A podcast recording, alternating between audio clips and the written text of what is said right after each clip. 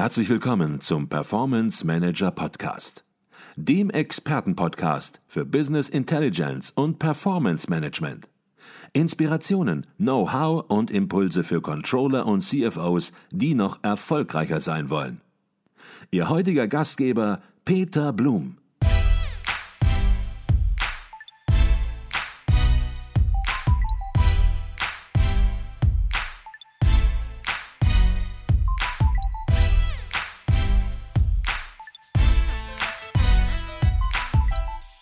Jetzt stelle ich mir Controllerinnen und Controller vor, die sagen, okay, was sind denn jetzt die ganz konkreten Inhalte von CSR? Wenn ich im Controlling tätig werden will, was wird abgebildet, warum wird es abgebildet? Können Sie das noch ein bisschen runterbrechen, was das ganz konkret nun im Controlling heißt? Sehr gerne. Ähm, wenn man sich einfach mal das ganz klassische Controlling anschaut und mal runterbricht, ja, dann stehen irgendwo am Anfang irgendwelche Stoff- und Energieströme. Und diese Stoff- und Energieströme, die werden bewertet mit ihren Preisen. Das führt dann zu Kosten oder wenn ich die verkaufe, zu Erlösen. Ja, und dann versuche ich darüber das wirtschaftliche Potenzial beispielsweise von neuen Produkten zu ermitteln, wenn ich äh, durch das ich entsprechende Vorhersagen bilde und so weiter. So, wenn man sich mal das Thema Corporate Social Responsibility anschaut, dann richte ich da ja noch stärker den Fokus auf umweltbezogene und soziale Aspekte. Und auch dort habe ich Stoff- und Energieströme. Gehen wir mal auf das Themenfeld Umwelt. Ja, nur, dass ich nicht nur den Preis der Stoff- und Energieströme anschaue, sondern vielleicht auch deren ökologischen Schaden. Ja, das heißt, wo habe ich vielleicht externe Effekte, die ich bisher noch an die Gesellschaft auslagern kann, aber vielleicht in der Zukunft nicht. Das heißt, ein Stück weit das Mengengerüst, was ich bisher habe, vielleicht erweitert um Emissionswerte. Wir sprechen dann von Umweltstücklisten.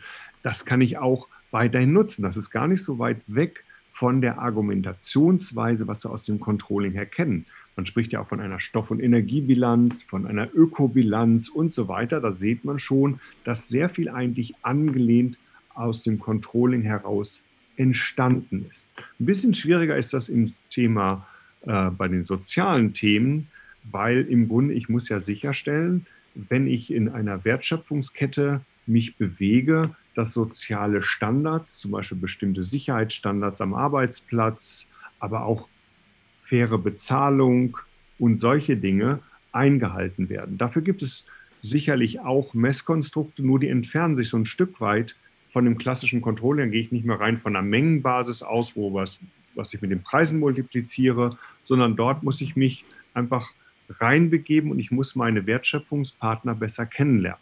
Und jetzt hatte ich eben schon gesagt, und das ist mir auch wichtig, dieses Thema, ich kann natürlich nicht von einem Zehn-Personen-Unternehmen verlangen, dass es, wenn es irgendwo, sage ich mal, in Vietnam oder in Bangladesch oder wo auch immer irgendeinen Rohstoff bestellt, dass es die gesamte Wertschöpfungskette nachverfolgt.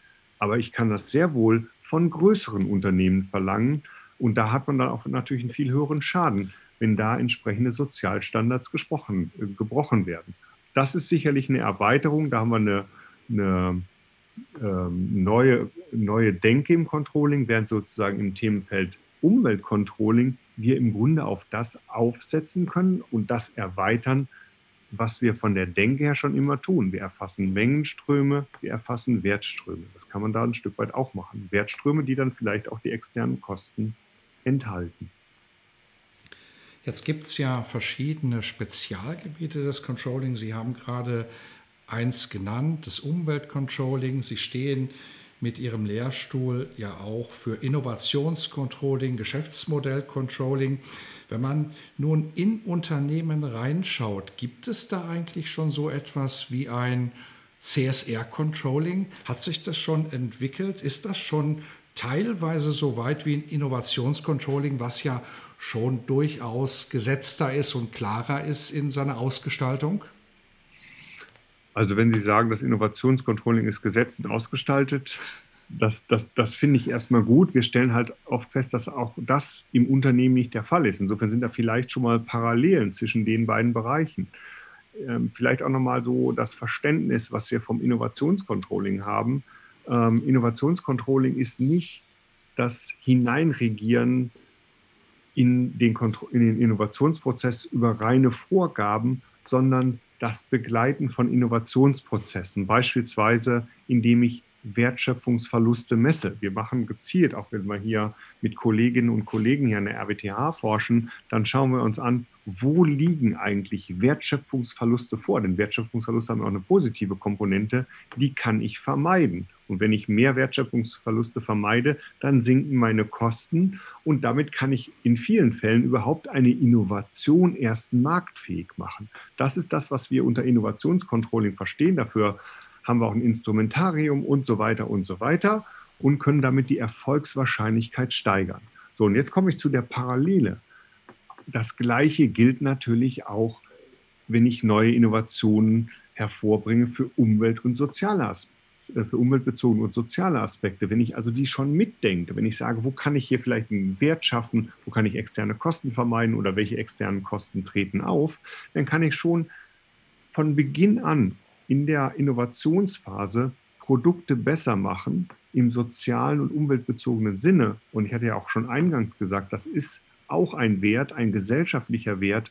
Und dieser gesellschaftliche Wert kann sich, das muss nicht immer so sein, dann auch in einem erhöhten wirtschaftlichen Wert niederschlagen. Also dieses begleitende ähm, und auch ein bisschen dynamisch denkende, dass ich weiß, meine Umweltwirkung, die ich heute habe, die kann ich senken. Genauso wie ich Kosten senken kann, weil ich Wertschöpfungsverluste habe. Und das haben ja viele Branchen erfolgreich gezeigt, dass das möglich ist, solche Prozesse zu durchwandern. Und das Gleiche gilt natürlich auch für das Thema CSR. Mhm. Okay. Gehen wir es nochmal ganz praktisch an. Man merkt natürlich, da sind Herausforderungen drin, da stecken Herausforderungen drin.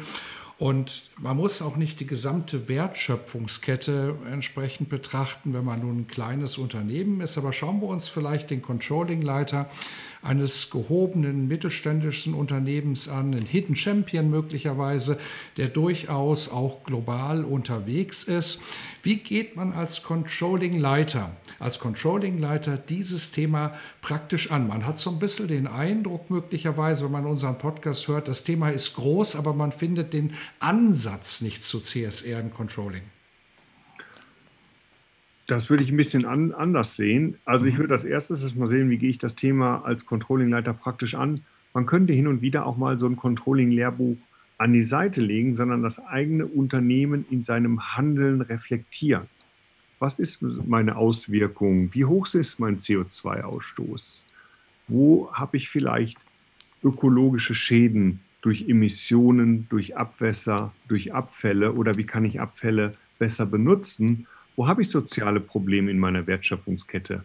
Bin ich, in welchen Ländern bin ich tätig? So, und wenn ich mir da das anschaue, dann entsprechende Prioritäten zu setzen. Zu sagen, ich nehme mir von mir ist ein Thema oder maximal drei Themen und die möchte ich verstehen. Ja, verstehen erstmal aus der inhaltlichen Perspektive.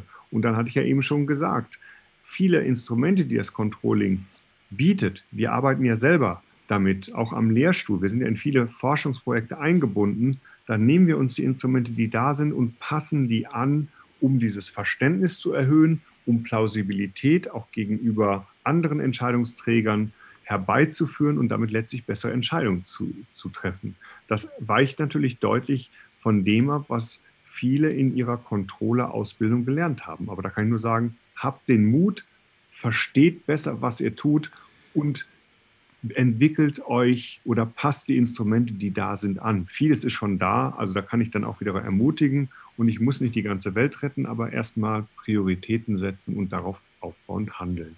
Mhm.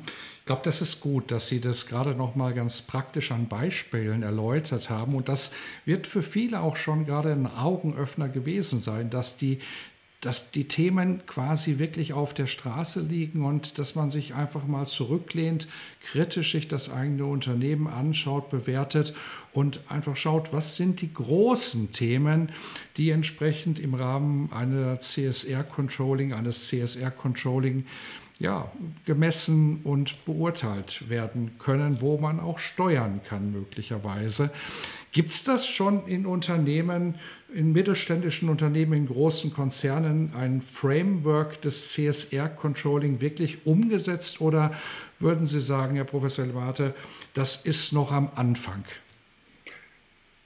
Es gibt natürlich Frameworks. Das heißt, es gibt Kennzahlensysteme. Ich gehe mal einfach nur, ich nenne einfach nur das zum Beispiel die entsprechenden Guidelines der Global Reporting Initiative. Ähm, und die sind teilweise auch recht ähnlich.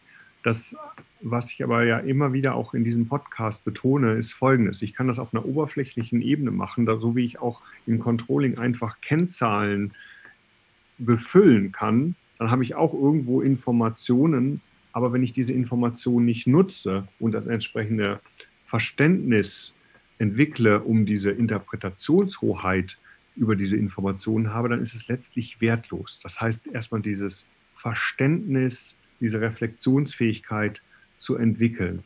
Und dann kann ich auch auf die Frameworks zugreifen. Ja, dann kann ich, gehe ich doch in die Global Reporting Initiative, da habe ich x Kennzahlen für den ökologischen, für den sozialen Bereich. Es gibt zum Beispiel auch den CDM Gold Standard, äh, Clean Development Management äh, Gold Standard, wo sozusagen für neun Bereiche einer Nachhaltigkeitsmatrix in jedem Bereich bestimmt 50 verschiedene Kennzahlen drin sind. Und jetzt das haben Sie schon, äh, das habe ich schon gesagt, dass ich nicht sage, ich muss mich jetzt mit jeder Kennzahl beschäftigen. Ja? Wenn Kindersterblichkeit keine Rolle für mich spielt, dann muss ich mich damit nicht darum kümmern, sondern nehme ich mir die wichtigsten Bereiche und ich würde nicht sagen mehr als drei zu Beginn, fange damit an, befülle diese Kennzahlen und dann werde ich feststellen, ich kann in, diesem, in dieser Welt einen positiven Impact schaffen, alleine dadurch, dass ich mir wichtige Bereiche identifiziere und die angehe. Und da kann ich dann solche Frameworks, nennen wir das einfach mal so, ich sage, sind eigentlich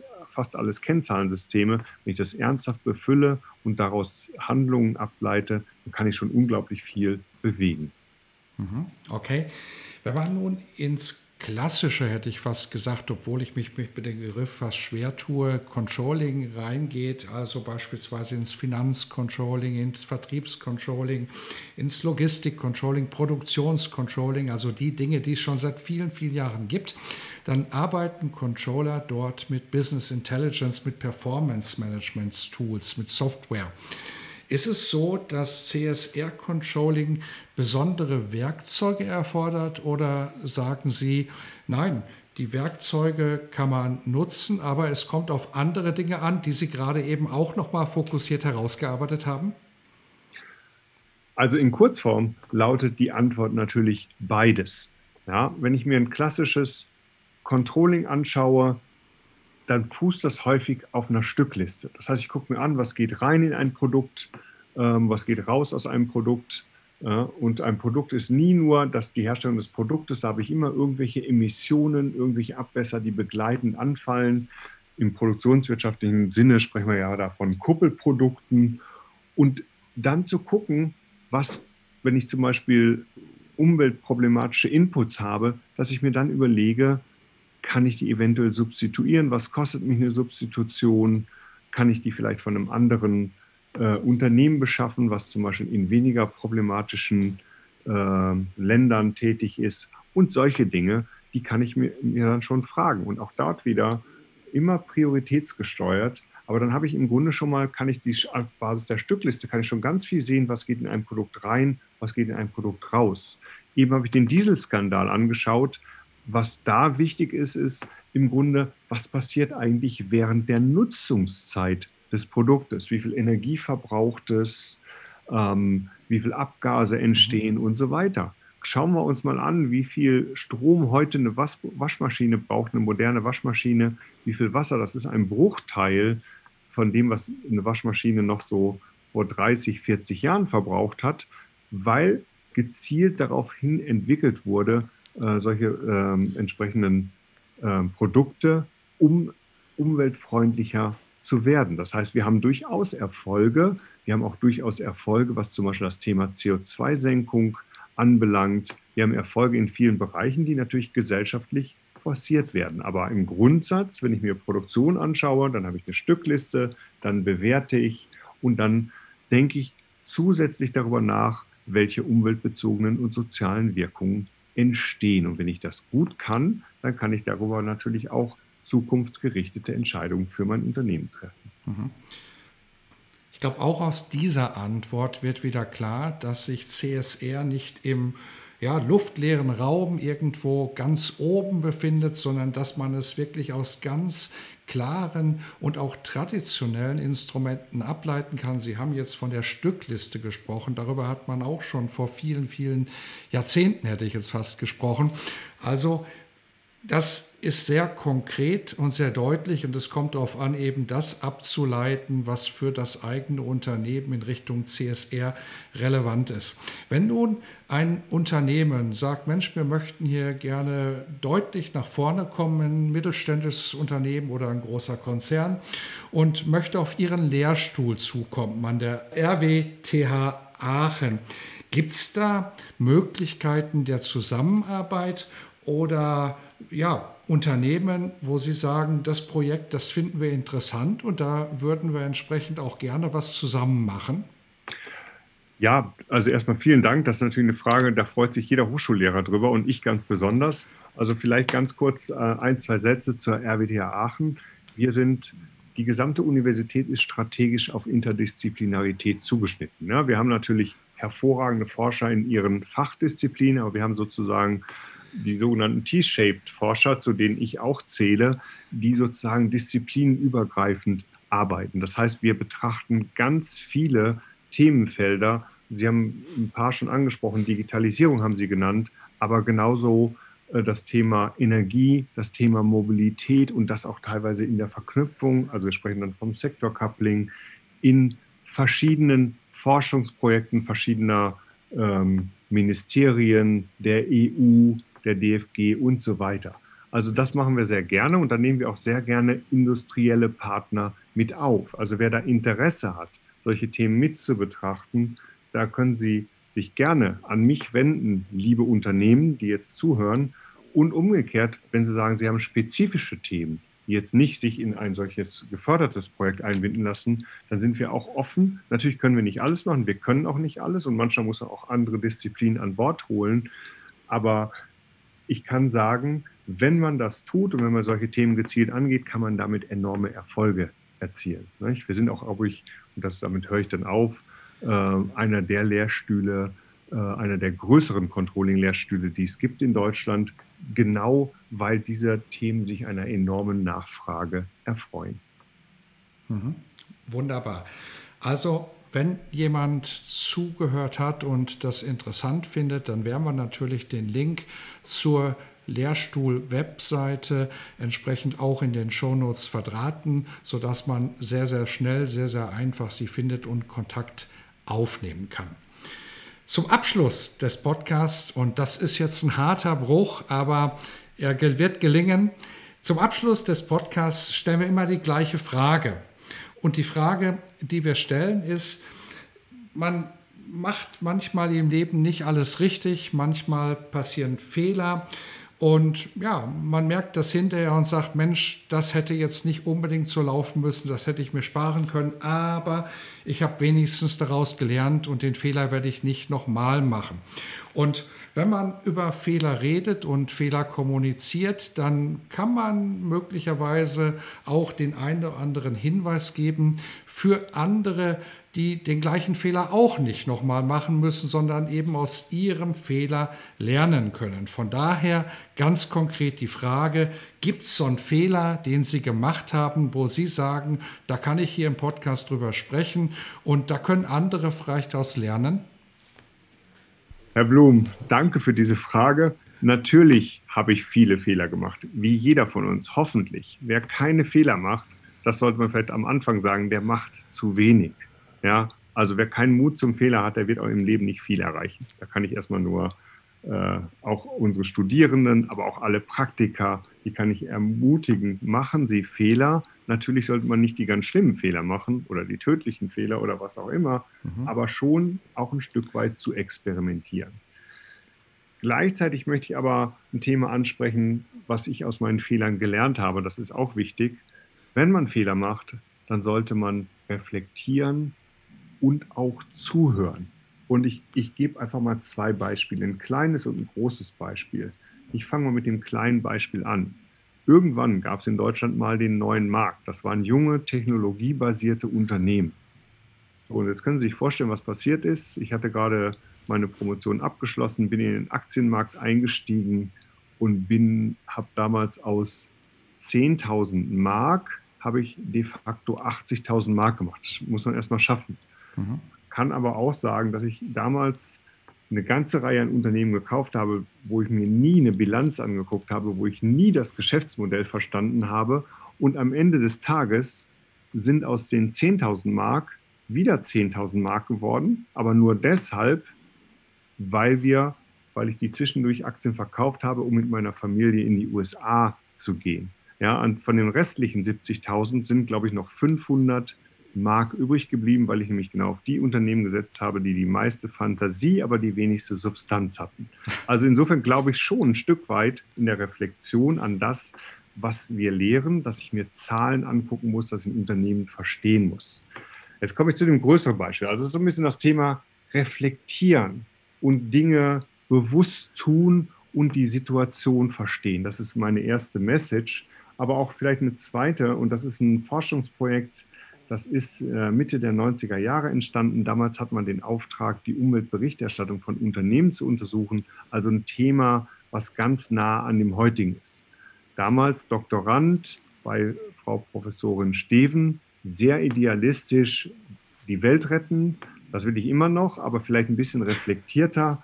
Und dann haben wir sozusagen richtig auf manche Unternehmen eingeschlagen. Da haben sich natürlich die Industrieverbände beschwert. Da wurde ich dann als Doktorand zitiert, hat man mir gesagt, ich soll an einem Bestag X, das Datum habe ich nicht mehr genau im Kopf, im Umweltministerium erscheinen. Dann kam jemand aus dem, aus dem äh, Bundesumwelt, äh, Umweltbundesamt. Dann kam noch Professor Steger, der das Projekt damals geleitet hat.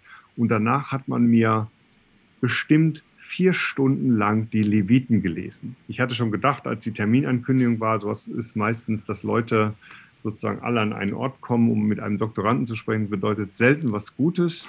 Und ein Teil der Kritik, wie immer im Leben, war natürlich auch berechtigt. Ja, Jetzt möchte ich aber erzählen, auch wie die Geschichte weitergegangen ist. Ich muss mir natürlich fragen, wie verhältst du dich in dieser Situation?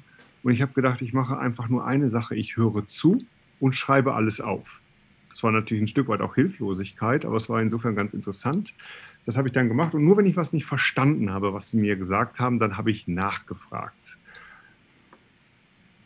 Dann ging das weiter. Wir haben dann den Bericht angepasst und dann gab es irgendwann die Präsentation von Herrn Steger und wir haben gar nicht so viel angepasst. Wir haben nur da, wo wir wirklich über die Stränge geschlagen sind, haben wir korrigiert. Dann gab es irgendwann die Präsentation und das war damals in den 90er Jahren, war Umwelt auch schon Thema. Das mhm. glauben vielleicht die jungen Leute nicht. Da waren mehrere hundert Leute und damals sagte dann Professor Steger, und eins empfehle ich Ihnen, lesen Sie die Dissertation von Herrn Lettmate. Und ich bin aber bis heute davon überzeugt, dass Herr Steger meine Dissertation wahrscheinlich nie gelesen hat. Herr Steger, sollten Sie das jetzt hören, dann bitte verzeihen Sie mir, dass ich das sage.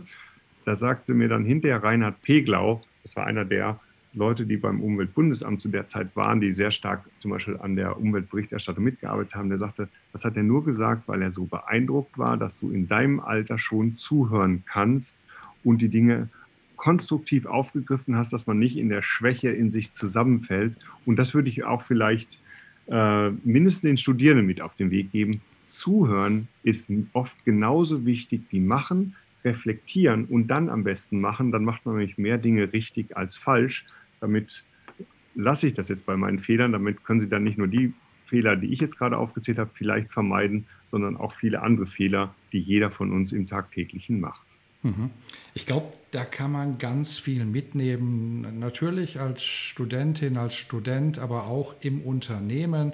Vielleicht mal eine Nacht drüber schlafen, nicht sofort unter die Decke gehen, äh, Ruhe bewahren und ja, Sie haben es noch pointierter gesagt, äh, zuhören und nicht sofort ja, etwas herausposaunen oder reagieren, sondern erstmal reflektieren und dann wirklich ja, konzentriert und auch strukturiert entsprechend in eine Diskussion oder ins Gespräch gehen. Meistens geht das besser, als wenn man zu emotional etwas angeht und Manchmal geht es dann noch nicht mal, und Sie haben es deutlich gemacht, um die Themen selbst, denn Sie haben ganz wenig geändert, sondern manchmal geht es vielleicht auch um die Dinge, die zwischen den Zeilen stehen und gar nicht so sichtbar sind. Habe ich das so richtig zusammengefasst? Absolut. Der einzige würde ich sagen, man kann ruhig emotional sein, aber man mhm. soll nicht emotional aus dem Moment heraus handeln. Wenn Sie sagen, mit Leidenschaft setze ich mich für ein Thema ein, mit Leidenschaft gründe ich ein Unternehmen, dann möchte ich immer dazu ermutigen, solche Emotionen auch an die Oberfläche zu tragen, aber irgendwo zu sein und einfach zurückzufeuern, ohne den Sachverhalt wirklich zu verstehen, das ist eine der schlechtesten Strategien. Insofern können Emotionen einem wirklich weit tragen, sie können einen aber auch sozusagen schwere Niederlagen bereiten.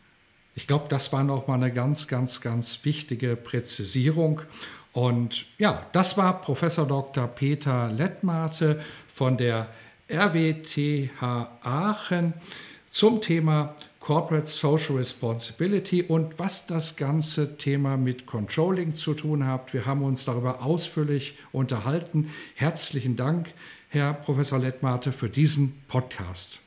Herr Blum, auch Ihnen vielen herzlichen Dank für das tolle Gespräch.